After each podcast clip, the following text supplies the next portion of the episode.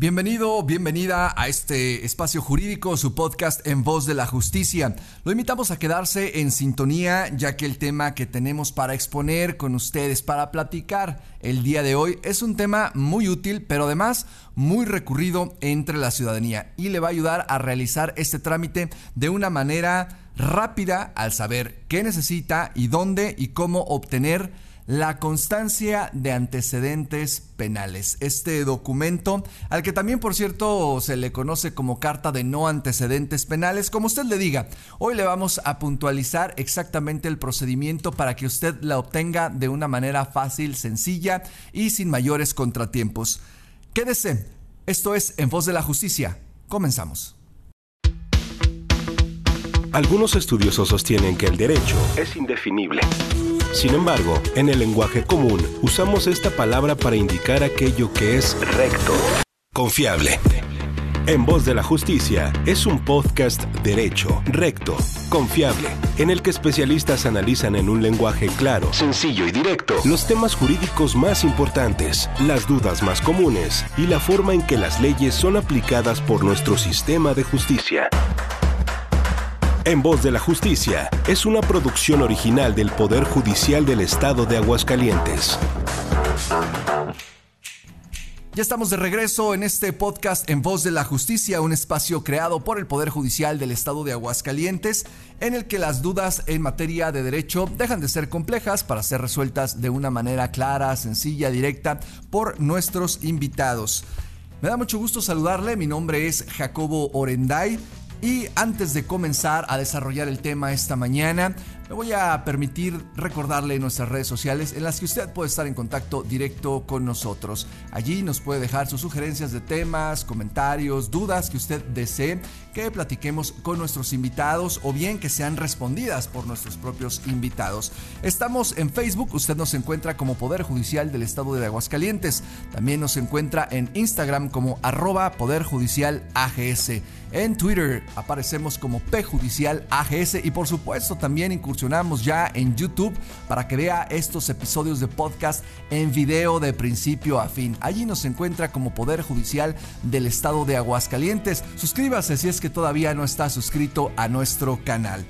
Transmitimos también hasta donde usted se encuentre a través de la plataforma Spotify y también estamos en algunas otras plataformas de podcast. Nos puede encontrar en Apple Podcast, Google Podcast, Overcast y Anchor.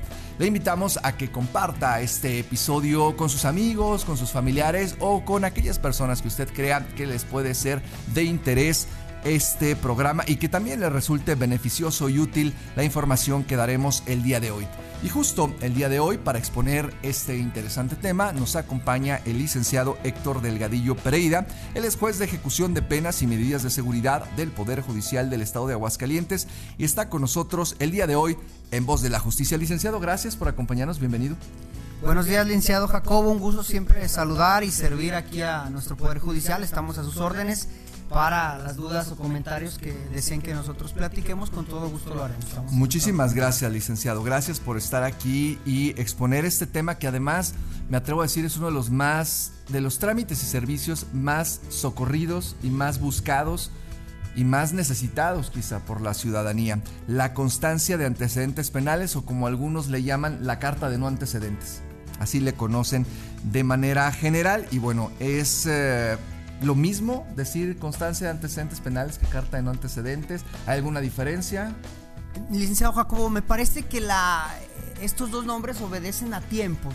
Es decir, anteriormente se le llamaba constancia de no antecedentes penales, era una costumbre, así estaba regulada y así se le denominaba. Surge la Ley Nacional de Ejecución Penal que ya nos habla de la constancia de antecedentes penales. Por eso es que ahora cambia un poco, pero en esencia sigue siendo el mismo documento. Es un documento eh, en el cual hacemos eh, del conocimiento de la gente si fue sujeto a algún proceso y en él se dictó sentencia condenatoria. Obviamente solo procedimientos para adultos o personas que fueron juzgadas como adultos. Es decir, no, no se toma en consideración eh, algún procedimiento cuando la persona que estuvo involucrada era adolescente. Este documento, licenciado, esta carta o esta constancia sigue siendo muy socorrida y normalmente lo vemos por allí, eh, pues en las personas solicitantes al momento de entrar a un trabajo, al momento de querer contar quizás el empleador o algún tercero con una referencia de la persona a la cual se está contratando o con la que se está teniendo algún, alguna relación laboral, alguna relación de prestación de servicios. Así es, es un documento que tiene eh, en Poder Judicial, tenemos aproximadamente de 2011 para acá haciéndonos cargo de la expedición. Y es un documento que la gente busca mucho.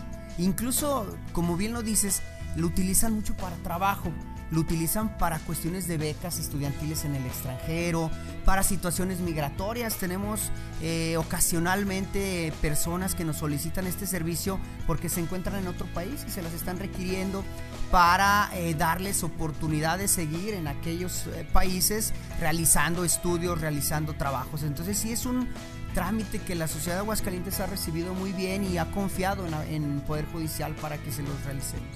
Ahora, ¿qué requisitos licenciados se necesitan para solicitar esta constancia de antecedentes penales? Los requisitos básicamente son es llenar una solicitud, un escrito simple, al cual ustedes pueden acceder cualquier persona a través de la página de Poder Judicial. Pero en caso de que tengan alguna complicación o no puedan accesar a esta página, pueden recibir directamente aquí en, la, en las instalaciones de Palacio de Justicia Civil la propia constancia o la solicitud que hay que llenar que es muy pero muy simple. Son cinco o seis renglones estableciendo básicamente el nombre, el motivo por el cual la solicitan y su firma. Es llenar esa solicitud. Hay que exhibir un comprobante de pago del cual eh, hablaremos más adelante si ustedes así lo consideran. Hay que exhibir también una identificación y un acta de nacimiento en original de preferencia o en copia.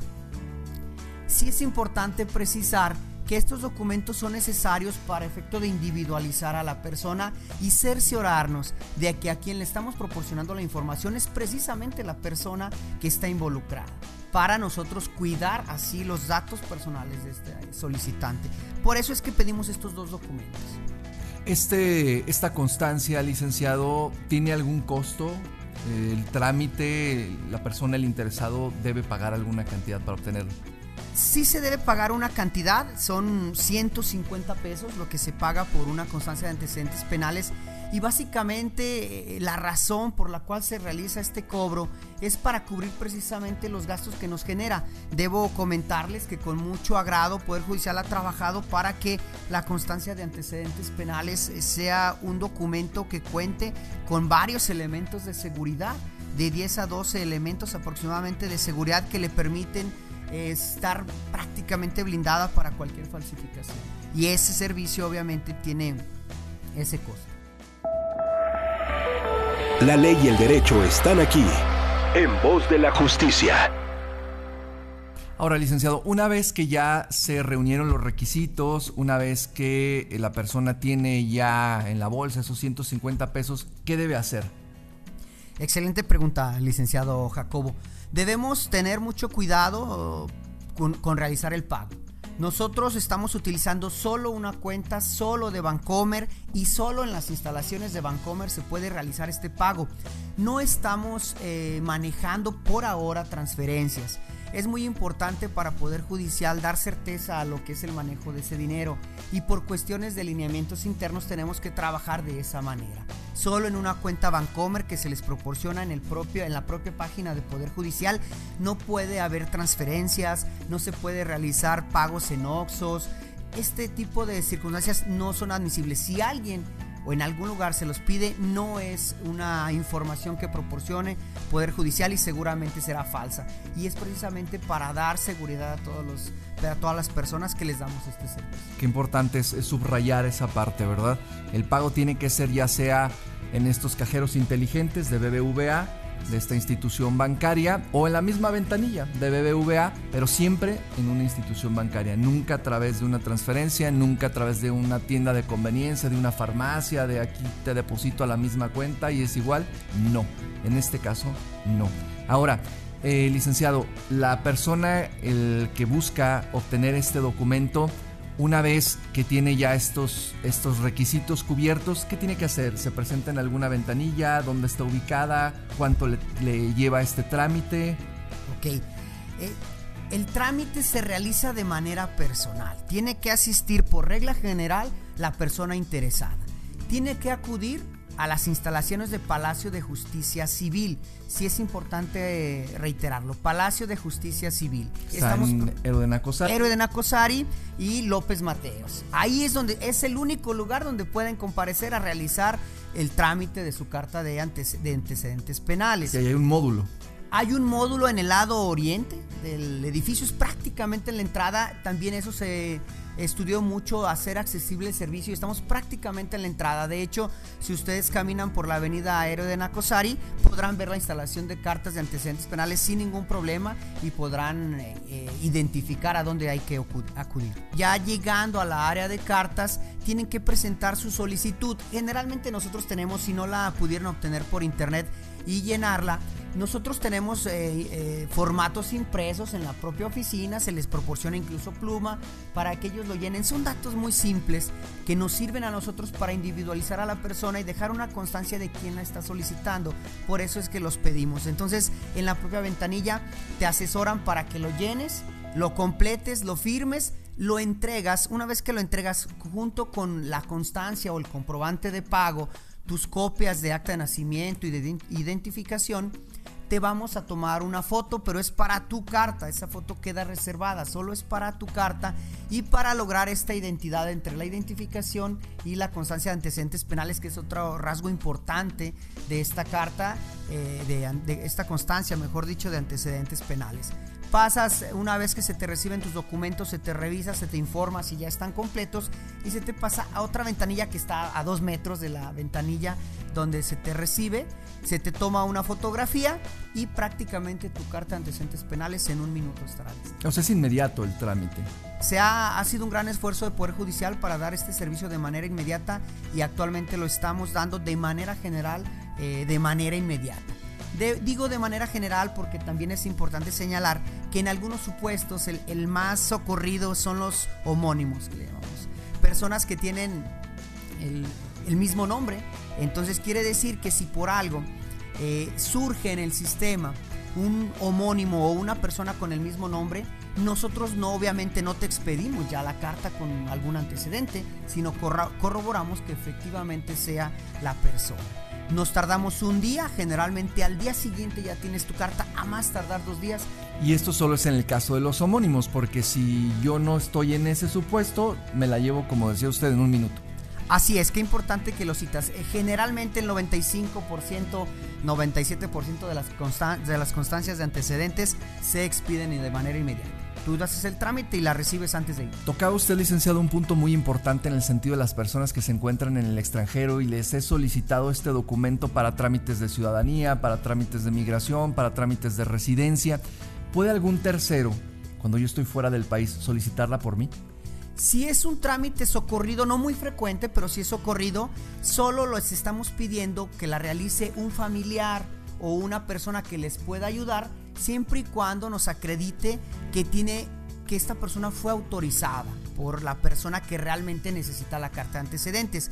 Generalmente los que acuden son familiares. Les pedimos, por ejemplo, el acta de nacimiento, ahí viene el nombre del papá, viene el papá, firma él la constancia, nos manifiesta bajo protesta de decir verdad que su hijo la necesita o hija para un trámite en otro país y eh, anexa, ahí agregamos un documento más que sería la copia de la INE o alguna identificación oficial de quien está realizando el trámite de manera directa. Así es. ¿Para qué? Para, para nosotros dejar constancia de a quién le entregamos esta información. Recordemos que es información reservada. ¿Este documento, esta constancia, licenciado, tiene alguna vigencia? Qué pregunta tan interesante porque es muy socorrida. No es una constancia que tenga vigencia. La verdad es que no tiene vigencia es un análisis de si alguien tiene un procedimiento del orden penal. Entonces no tiene vigencia.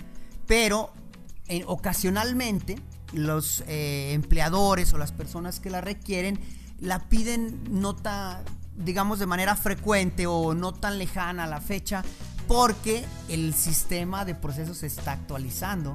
Entonces ellos buscan garantizarse de esa manera, pero lo cierto es que la carta no tiene vigencia. Es importante señalar ya para concluir, licenciado, eh, quizás hacer un llamado, me decía usted ahorita fuera del aire, que este trámite por el momento es meramente presencial. Se hace en las instalaciones de Poder Judicial del Estado de Aguascalientes y que no se dejen sorprender. no tenemos por el momento el servicio de expedición de cartas por, eh, por línea o en internet, también es importante precisarlo. No tenemos por ahora ese servicio.